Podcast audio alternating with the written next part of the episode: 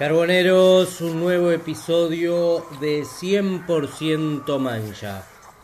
Veníamos hablando de la mística del centro jazz y de la camiseta número 5 en nuestro fútbol. Los números en las camisetas comenzaron a utilizarse, digamos, oficialmente por disposición de FIFA en el Mundial de, Brasil en 1950. Y claro, la imponente figura de Obdulio le terminó, le terminó transmitiendo toda esa magia, esa simbología que rodea al negro jefe. Le transmitió todo eso al 5 de Peñarol y de Uruguay. Una historia linda, los números en las camisetas comenzaron a utilizarse en Inglaterra por los años 20 y en la primera aproximación a las camisetas con número que se vieron en Uruguay fue a finales de los 20. En 1929 vino a jugar de gira por América del Sur el Chelsea de Inglaterra. Perdió 2 a 1 con Peñarol se dan cuenta de lo que estamos diciendo. El Chelsea venía a jugar a Uruguay. Se habrán cambiado las cosas. Claro, todos querían venir a enfrentar a los mejores del mundo, venir a jugar con los campeones olímpicos. Pero la anécdota que quedó de aquel partido es que los ingleses se ganaron el apodo de los numerados. Cortita, otra anécdota de aquella visita cuando fueron a Brasil y jugaron con Sao Paulo fue el primer partido con luz artificial. Pero, pero bueno, si la 5 tiene mística, si la 5 tiene mística, otra con tanta o igual eh, peso es la 9. La 9 es Fernando Morena. ¿Cuántos niños nos hicimos hinchas del mancha por el Nando? 440 goles por Peñarol. Máximo goleador del campeonato uruguayo con 230 conquistas. 36 goles en una temporada, récord de 7 goles en un solo partido, goleador de la liguilla con 38 tantos, en una sola conquistó 12. O sea, de Morena podemos hablar por horas. Spencer, 114 goles, goleador de la Libertadores con 54 anotaciones. Dicho sea de paso, segundo Morena y tercero Rocha, 38 y 37 respectivamente.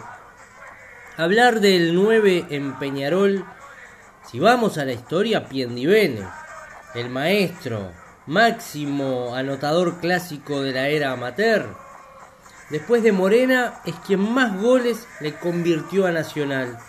Piendivene jugó 20 años en Peñarol y fue junto a Harley un renovador del fútbol uruguayo. Podríamos referirnos al Tigre Jun, que en el 33 anotó 33 goles y mantuvo su récord hasta que Morena lo superó. El Nando primero hizo 34 y después 36.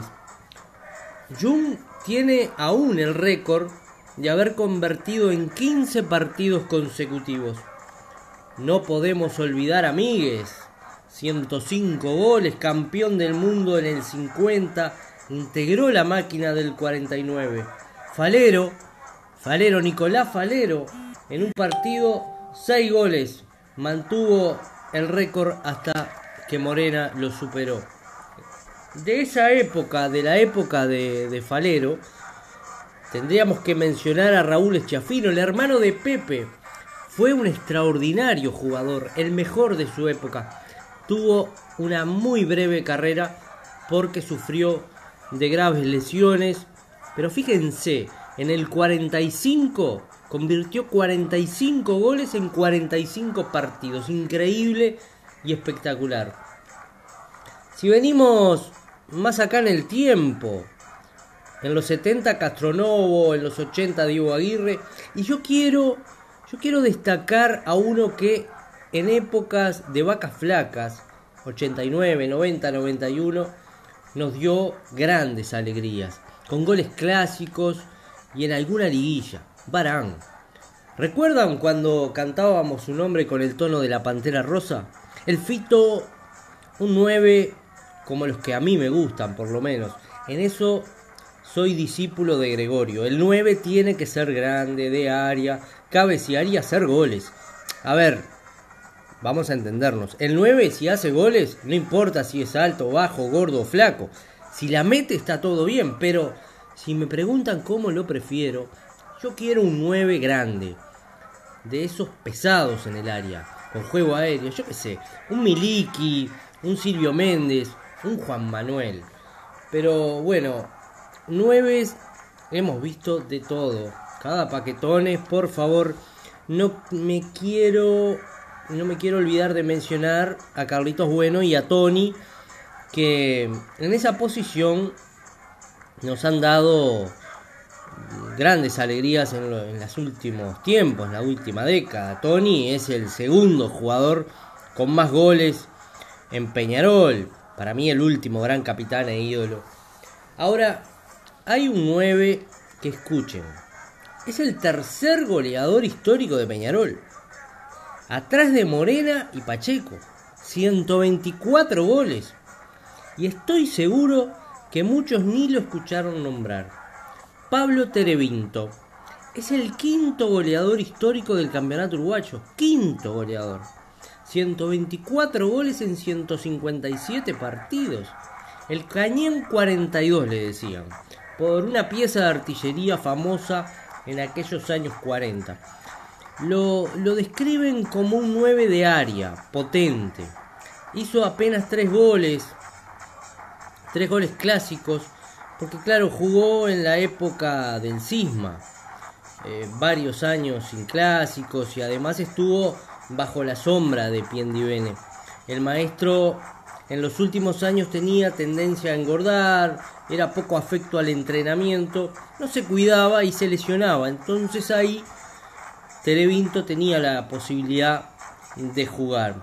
Si no, debía generalmente jugar como volante, como 8. Eh, siempre iba al banco, incluso, incluso cuentan que cuando se retira Piendivene y parecía que llegaba su hora, estamos hablando del 29, el 30, Peñarol trajo a un chileno que parece que era muy bueno y el chileno terminó siendo el primer jugador chileno que jugó en Uruguay. Y también, como si fuera poco, le trajo a un jugador de Oriental Positos que se llama Vicente Sarni, también con que dio su resultado. Pero es decir, había eh, una protesta de la hinchada, hubo gente que incluso eh, publicó cartas, envió cartas a la comisión directiva reclamando que Terevindo jugara, porque vivía perchado, aparentemente sin motivo. En el campeonato del 29-30, que fue eterno, terminó Terevinto jugando y haciendo una cantidad importante de goles. Entonces, el recuerdo para el goleador aurinegro Pablo Terevinto. Hasta la próxima, amigos. Abrazo de gol, carboneros.